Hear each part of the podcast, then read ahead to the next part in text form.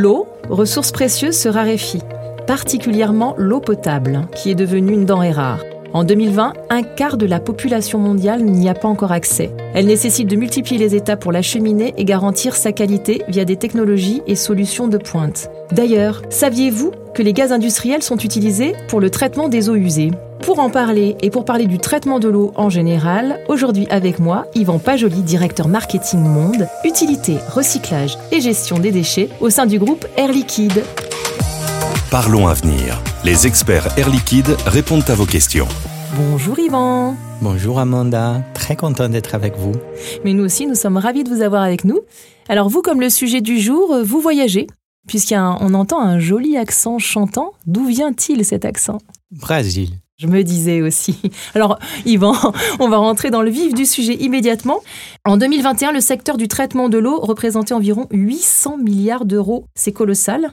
Gérer l'eau aujourd'hui est non seulement un défi majeur, et surtout une urgence. Alors du coup, Yvan, comment mieux l'utiliser et donc la préserver?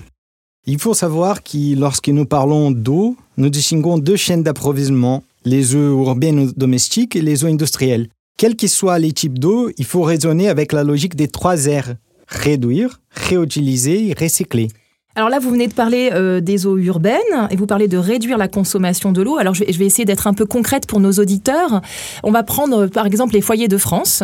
En moyenne, il y a deux personnes hein, par foyer. Euh, l'idée, c'est si nous, Français, on s'astreignait par exemple à ne plus prendre de bain et qu'on prenne que des douches. Alors évidemment, hein, on passe pas des heures sous sa douche, mais qu'on se mouille par exemple, on éteint l'eau, on se savonne et on rallume l'eau juste pour se rincer. Est-ce que, Yvan, ça aurait un impact significatif sur la consommation de l'eau? Oui, tout à fait. Euh, réduire la consommation d'eau et surtout les pertes et nécessaires, c'est en responsabilité de tous. Euh, euh, et nous pouvons tous contribuer chez nous en faisant attention à les usages domestiques et également dans les usages professionnels. Alors, vous venez de parler de 3 R, on n'en a cité qu'un seul, donc il en reste encore deux. Quels sont-ils? Oui, réutiliser l'eau entre différents usages quand la qualité les permet. Par exemple, l'eau utilisée pour laver des fruits et légumes euh, chez nous est d'une qualité suffisante pour être utilisée pour l'arrosage des plantes. Et recycler, c'est-à-dire traiter l'eau pour lui donner une nouvelle vie. Enlever toutes les matières nuisibles afin de les réutiliser pour, euh, voilà, par exemple, l'irrigation, les nettoyages ou même la consommation. Historiquement, on avait un réseau linéaire.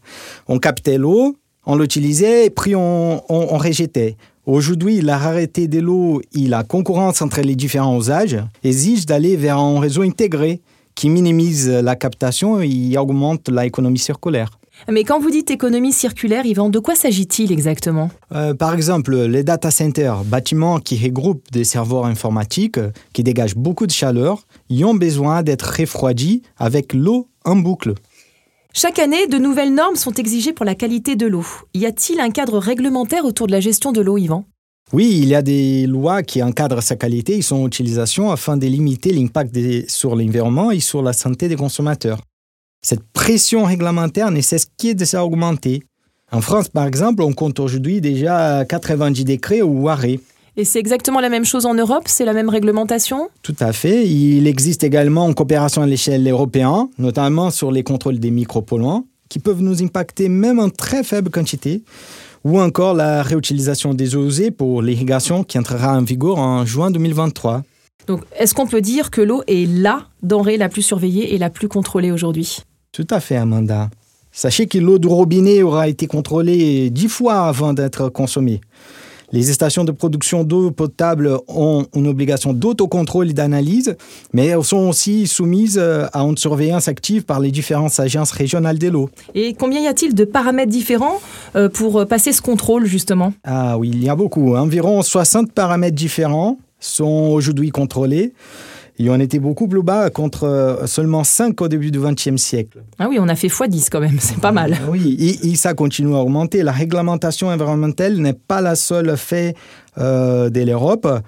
Euh, celle de la Chine est par exemple autant, si n'est plus exigeante que celle de l'Europe. Et du coup, Yvan, est-ce que vous pouvez nous expliquer en quoi consiste exactement le traitement de l'eau pour que nos auditeurs comprennent à quel point il est important euh, de la réutiliser pour ne pas la gaspiller? Les stations de traitement gèrent un ensemble de processus qui visent d'une part à rendre potable ou propre l'eau la plus basique et d'autre part à dépolluer l'eau usée.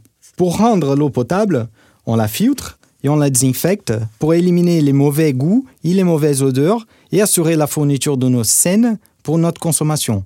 Bon là, en l'occurrence, en vous écoutant, je me rends compte vraiment à quel point euh, bah, c'est important la question du traitement de l'eau et que c'est essentiel. Tout à fait, Amanda. Mais malheureusement, en 2020, encore 80% des eaux usées sont rejetées dans l'environnement sans avoir été traitées. C'est sûr qu'avec des différences majeures entre les géographies, mais la mise en place d'un système efficace de traitement des eaux usées à l'échelle mondiale s'avère donc une priorité pour l'avenir de l'humanité. Saviez-vous que même les eaux pluviales doivent être traitées parce qu'elles entrent en contact avec les bâtiments industriels qui peuvent être contaminés par des résidus de production, du chlore, du carbone? Alors concrètement, justement, comment on traite ces eaux usées? Oui, les stations d'épuration des usées n'ont pas pour objectif de rendre l'eau potable, mais de la débarrasser de ces polluants avant les régies du milieu naturel. Les traitements se font en trois étapes. Première, on élimine 30 à 40 des pollutions, surtout des solides en suspension, des matières organiques. Ensuite, euh, étape 2, on traite euh, et supprime les substances dissoutes dans l'eau via une solution biologique qui fait appel à des bactéries. Ces bactéries se nourrissent des polluants présents dans l'eau usée. Dès que les polluants sont éliminés, les bactéries sous forme d'éboues sont enlevées, ils peuvent être révalorisés en engrais ou en matière première pour euh, la production d'énergie, les biogaz par exemple. Et parfois, on élimine les derniers polluants qui ont survécu aux deux précédentes étapes sont des traces d'hormones, des ingrédients pharmaceutiques, des pesticides et toute autre molécule dangereuse, même en très faible quantité. Alors, on va revenir au traitement biologique de l'eau. Hein. C'était la deuxième étape dont vous nous avez parlé. Quelle est la contribution d'Air Liquide dans ce domaine? Oui, les traitements biologiques de l'eau utilisent donc des bactéries qui consomment la pollution. Toutes comme nous, ces bactéries ont besoin d'oxygène pour respirer. Avant, c'était l'air comprimé qui était injecté. Aujourd'hui, nous proposons de remplacer l'air pour l'oxygène pur, où la concentration d'oxygène est cinq fois plus grande. Cela permet d'augmenter la capacité de traitement des eaux usées de deux à trois fois, en facilitant l'activité de nos amis bactéries et aussi d'éliminer des différents désagréments tels que les moussages et les odeurs. Donc si je comprends bien, de manière globale, les gaz industriels sont donc utilisés pour le traitement des eaux usées. Oui, en tant qu'expert des traitements des eaux depuis plus de 40 ans, les groupes Air Liquide interviennent lorsque l'utilisation des gaz industriels est nécessaire dans certaines étapes d'assainissement ainsi que dans des étapes de recyclage de l'eau. Les solutions utilisant oxygène, les CO2 ou encore l'ozone sont fiables et performantes. Rapides à mettre en œuvre, ces solutions ne nécessitent pas de gros investissements, ils peuvent être installés de manière temporaire ou permanente. Bah, est-ce que vous pouvez nous donner des exemples dans, dans certains domaines, dans différents domaines, mais concrets? Bien sûr, Amanda. Nous accompagnons différents acteurs de l'industrie dans les traitements de leurs effluents. Par exemple, l'industrie pharmaceutique, afin d'éliminer les micropolluants, résidus des médicaments, incinérait ces eaux usées jusqu'à maintenant. Incinérer, c'est-à-dire, vous voulez dire qu'on brûle de l'eau? Tout à fait. Euh, pour plus étrange que ça peut paraître, encore aujourd'hui, cette solution est utilisée. Nous proposons l'ozone pour détruire ces composants sur place. C'est efficace peu coûteux et avec un moindre impact sur l'environnement. Alors, on vient de parler d'oxygène, d'ozone, mais qu'en est-il du CO2 Par exemple, dans l'industrie du lait, on utilise les CO2 pour traiter les eaux de lavage qui sont trop alcalines pour être rejetées. Donc on l'a bien compris, le mot d'ordre aujourd'hui, c'est la logique des 3 R, réduire, réutiliser, recycler et de l'économie circulaire. Est-ce que c'est déjà le cas dans une partie du monde, euh, Yvan? Oui, tout à fait, Amanda. C'est déjà le cas, par exemple, à Singapour, où les égouts, une fois traités jusqu'en qualité ultra pure, sont recyclés pour tous les types d'usages, dont la consommation d'eau potable par les foyers. Eh bien, merci Yvan d'avoir été avec nous aujourd'hui, d'avoir éclairé nos auditeurs en répondant aux questions de nos actionnaires. Quant à nous, on se retrouve très vite pour un nouvel épisode et en attendant, prenez bien soin de vous. Si vous voulez en savoir plus sur nos activités ou nous poser une question, rendez-vous sur airliquide.com.